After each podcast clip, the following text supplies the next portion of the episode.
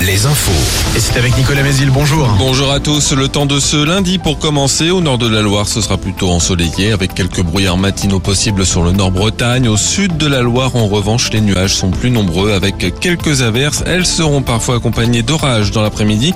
Orages parfois puissants avec localement de la grêle.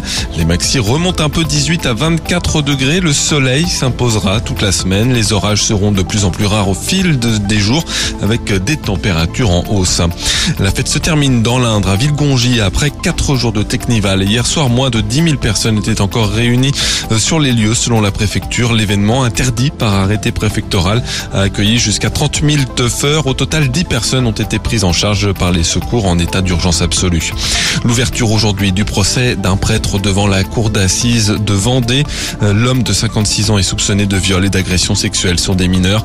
27 victimes recensées en Vendée, en Charente-Maritime, en Gironde d'autres départements entre 1995 et 2020.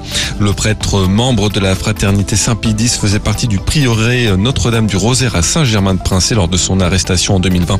Son procès à huis clos doit durer jusqu'au 2 juin. À Angoulême, le début ce lundi du procès d'un vaste trafic de drogue. 16 prévenus à la barre pour une semaine d'audience, une affaire baptisée Coca 16.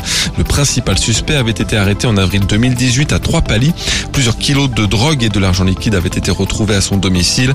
Les 16 suspects âgés de 28 à 65 ans comparaîtront libres.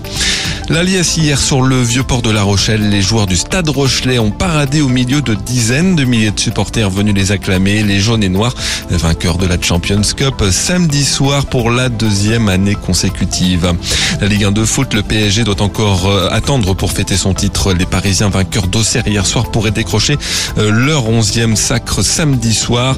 De son côté, Brest a validé son maintien en battant Clermont. Rennes peut encore décrocher une place en Coupe d'Europe après son large succès à Ajaccio 5-0. Hier également, Angers a fait match nul, Lorient a perdu. Et puis en D1 féminine, les joueuses de l'Olympique lyonnais ont été sacrées championnes de France pour la 16e fois. Hier, elles ont battu le PSG 1-0. Retour de l'info à 6h. Très bonne matinée à tous.